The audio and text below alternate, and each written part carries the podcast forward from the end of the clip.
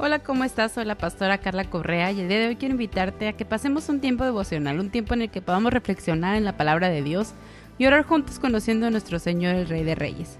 Esta semana estamos viendo la importancia de afirmar nuestra vida en Dios y cómo el anhelo del Padre es que encontremos nuestra identidad en Él y seamos sanos en nuestro corazón. Veíamos que el objetivo del enemigo siempre va a ser distorsionar esta identidad que tenemos como hijos amados de Dios y provocar heridas que detengan nuestra relación con Él.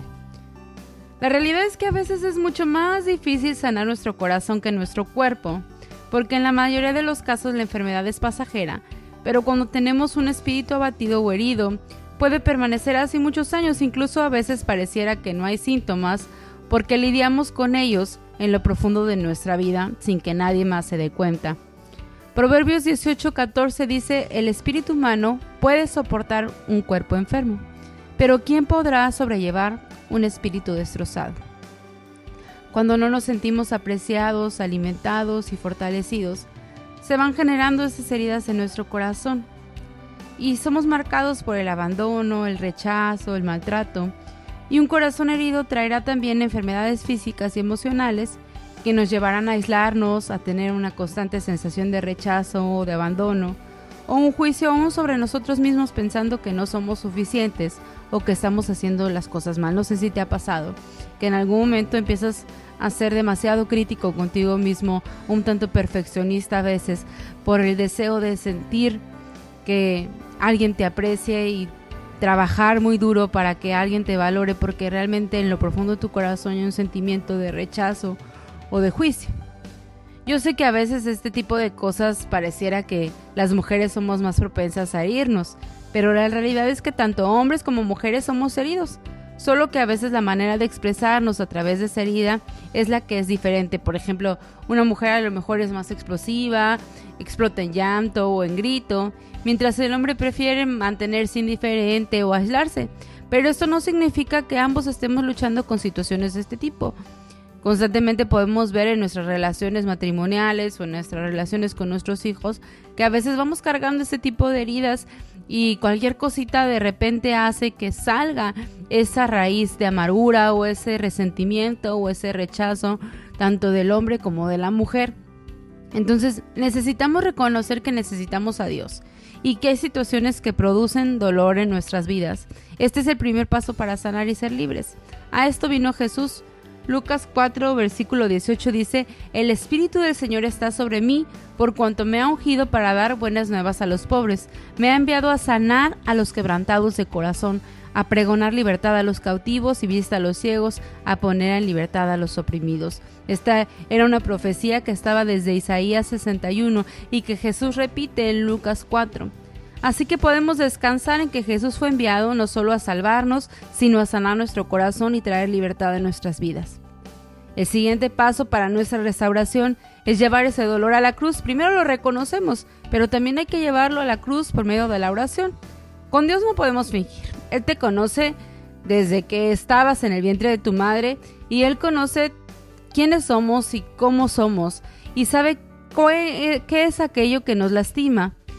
Pero a veces como padre está esperando que nosotros vengamos a Él y hablemos confiadamente. Yo sé que algunos de los que me están escuchando son padres y podemos ver necesidades específicas en nuestros hijos más cuando ya están en esa etapa adolescente que ya pueden pedir las cosas y estamos esperando que ellos abran su boca y reconozcan que necesitan ayuda para ayudarlos. Y es lo mismo con Dios. Dios está esperando que tú abras la boca, que reconozcas tu necesidad de Él. Claro, a veces nos cuesta trabajo acercarnos, pero podemos usar una canción de alabanza, una adoración. Esto puede ayudarnos a comenzar con esta plática con nuestro padre. Es como cuando empezamos de novios, ¿no? A veces yo me acuerdo que Carlos me hacía, recién nos empezamos a conocer, me hacía cartas y eran puras canciones. Y yo le decía, esto, esto no es una carta, esto es una canción.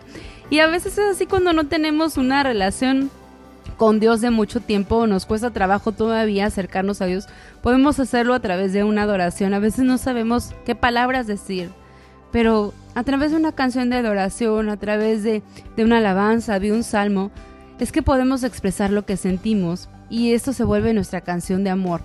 Así como pasa con los novios, hacerlo de la misma manera con Dios puede ser la puerta para empezar mi tiempo de oración con Él. Empezar a, tener una adoración, encontrarnos por medio de un canto, acercarnos al trono de Dios y ahí comenzar a expresar lo que hay dentro de nosotros. Él nos va a llevar al perdón, este es importante, este punto es importante porque ya que hemos reconocido que necesitamos, ya que vamos a Él, Él siempre nos va a llevar al perdón, porque parte de las heridas que tenemos es porque a veces no hemos reconocido que hay situaciones que nos duele y a veces se vale decir, esta situación me duele, esta situación me ha causado una herida. Y es ahí donde Dios va a decir, bueno, ahora perdona, ahora suelta. Y Él nos va a ayudar a perdonar a aquellos que nos han herido, porque Él nos ha perdonado y Él se mueve así.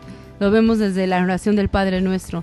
Perdónanos como nosotros perdonamos a los que nos ofenden, ¿verdad? Entonces es una ley que Dios nos va a llevar a perdonar. Dios te va a estar insistiendo, Dios te va a poner en tu mente esa persona que te lastimó para que constantemente tú la perdones y la sueltes en tu corazón.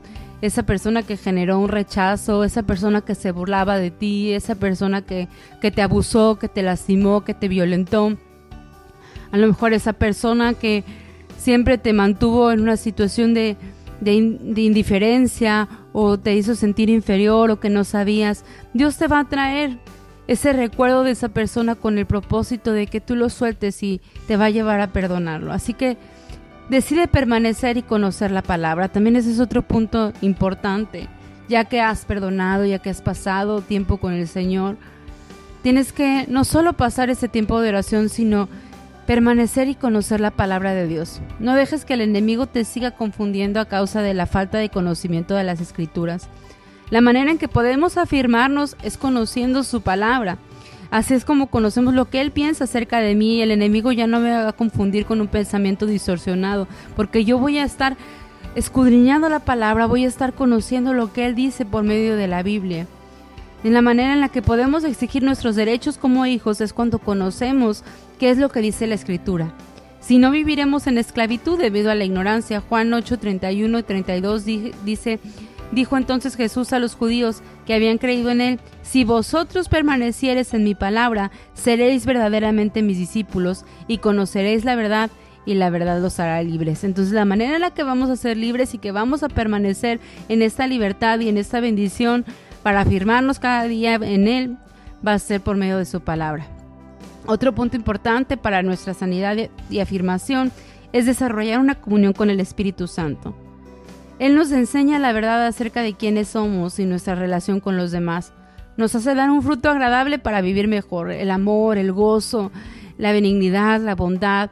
Esto es el producto de pasar un tiempo con el Espíritu Santo. Es el Espíritu Santo quien nos saca de la negación de que no estamos heridos y nos ayuda a hacer frente a ese pasado para no vivir en eso, sino vivir en la victoria que tenemos por medio de Cristo. Nos recuerda la afirmación y valor que tenemos en Él. Mira, Juan 14, 26 dice más, el consolador, el Espíritu Santo a quien el Padre enviará en mi nombre, Él os enseñará todas las cosas y os recordará todo lo que yo os he dicho, porque a veces hace falta que lo recordemos. Los discípulos habían pasado tiempo con Jesús, habían convivido con él, Dios Jesús les había mostrado muchas cosas, revelado parábolas que solamente a ellos se les reveló y aún así necesitaban el Espíritu Santo les recordara lo que Jesús había dicho acerca de ellos. Así que de la misma manera tú y yo necesitamos estar en relación con el Espíritu Santo para que Él nos recuerde qué es lo que Dios dice y ha afirmado acerca de ti y de mí. En ese lugar donde nos acercamos en intimidad a Dios por medio de la oración, Dios nos va a poder revelar nuestro corazón. Porque hay cosas que a, nosotros se nos pasan. Muchas veces olvidamos la raíz y solamente vivimos en consecuencia de aquello que nos hirió o nos faltó. Pero al escuchar su voz, Él va a traer su restauración. Él va a traer la restauración que necesitamos.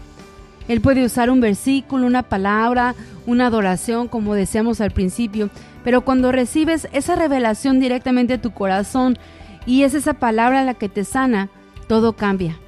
Cuando escuchamos esa voz del Padre trayendo restauración, en ese lugar de intimidad, en ese lugar donde escudriñamos las escrituras, en ese lugar donde adoramos, Él va a traer una palabra por medio de, una, de un versículo, por medio de algo. Él te va a mostrar su palabra que va a venir a restaurar esa herida, que va a venir a firmarte en aquello donde el enemigo te ha hecho tropezar. Así que anímate porque Dios está trabajando contigo y no es casualidad que estés escuchando este devocional. Dios está comprometido con el proceso de sanar tu corazón. Él está interesado en ti porque te diseñó para gozar de una vida en victoria y una eternidad en su presencia. Así que su palabra en ti no se detendrá. Tienes mucho por qué vivir y en Dios y por medio de Jesús tienes valor e identidad, significado, propósito, seguridad y aceptación. Así que hoy podemos orar con todo el corazón sabiendo que Él nos escucha porque somos sus hijos amados y estamos en su familia. Así como Juan que se autonombró el discípulo amado, así declárate hoy, yo soy su hija amada. Yo soy su hijo amado y créelo. Señor, qué hermoso eres. Eres grande, Señor. Grande tu amor por nosotros que alcanza aún la eternidad, que tiene propósito, que tiene destino, Señor. Reconocemos cada día nuestra necesidad de ti, porque aún a veces salen actitudes en nosotros que revelan las heridas del pasado, pero en tu infinito amor sigue trabajando en cada uno. Que seamos afirmados y fortalecidos en tu presencia, porque ahí hay plenitud de gozo, ahí hay delicias a tu diestra, porque en tu perfecto amor tú echas hoy fuera todo temor, Señor. Gracias, papá Examina hoy nuestro corazón, restauranos para vivir en la victoria que tú planeaste para nosotros por medio de Cristo. Que el enemigo ya no se enseñore más de nosotros por medio de las heridas del pasado, porque tú nos has llamado a libertad, tú nos sanas hoy. Señor, tú sanas hoy cada corazón lastimado y declaramos que vienen días en que aprenderemos a vivir en una relación íntima con el Espíritu Santo. Que nos recuerde tus palabras de amor y afirmación para nosotros. Te lo pedimos en el nombre del Padre, del Hijo y del Espíritu Santo. Amén. Gracias por escuchar este devocional y recordar Recuerda que tú puedes bendecir a otros compartiendo, también puedes seguirnos en podcast o Spotify como Pastores Carlos y Carla López, puedes descargar esa aplicación, esas aplicaciones son gratis. También puedes seguirnos tanto en Mamá Virtuosa como en la página de Tabernáculo de Fea y puedes encontrar información también acerca de nosotros. Y recuerda seguir las transmisiones de la iglesia, recuerda seguir en contacto unos con otros para que no te aísles, sino que estemos juntos en este tiempo de cuarentena. Que tengas un muy bonito día. Te mando un abrazo.